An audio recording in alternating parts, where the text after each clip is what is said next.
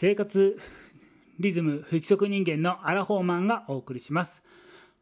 本日は上司に嫌われる原因の9割はダメな報告と相談にあった。上司が嫌う嫌う罰の行動を丸に変えると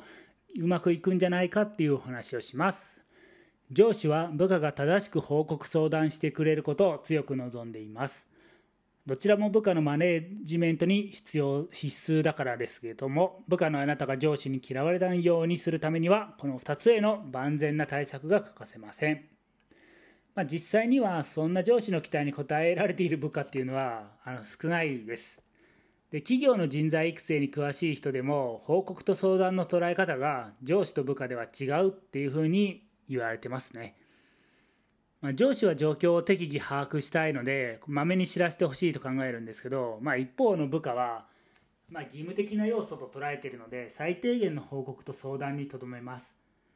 なので上司に好かれたいっていうのはこのギャップを埋めないといけません。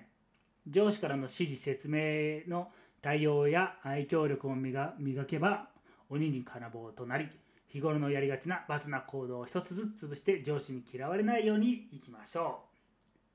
で上司が嫌がる部下っていうのは報告相談で音信不通で成り行きを気にかけさせる。ああ今どうなっとんじゃろうか進捗状況はどうなんじゃろうかっていうふうに質問しないと教えてくれないような部下はやっぱり嫌われますね。で上司からの指示や説明への対応が後ろ向きで後回し癖がある人はまたダメですね。あの消極的な人はちょっとうーんとなります。で日頃の態度の愛嬌が憎めないやつだなと思わせられる人はいいと思いますけど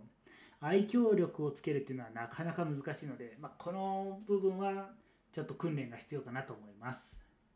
それでは本日は上司が嫌う罰の行動を丸に変えるについてお話ししました。明日からは上司への報告相談についてのお話をしたいと思います。それでは失礼します。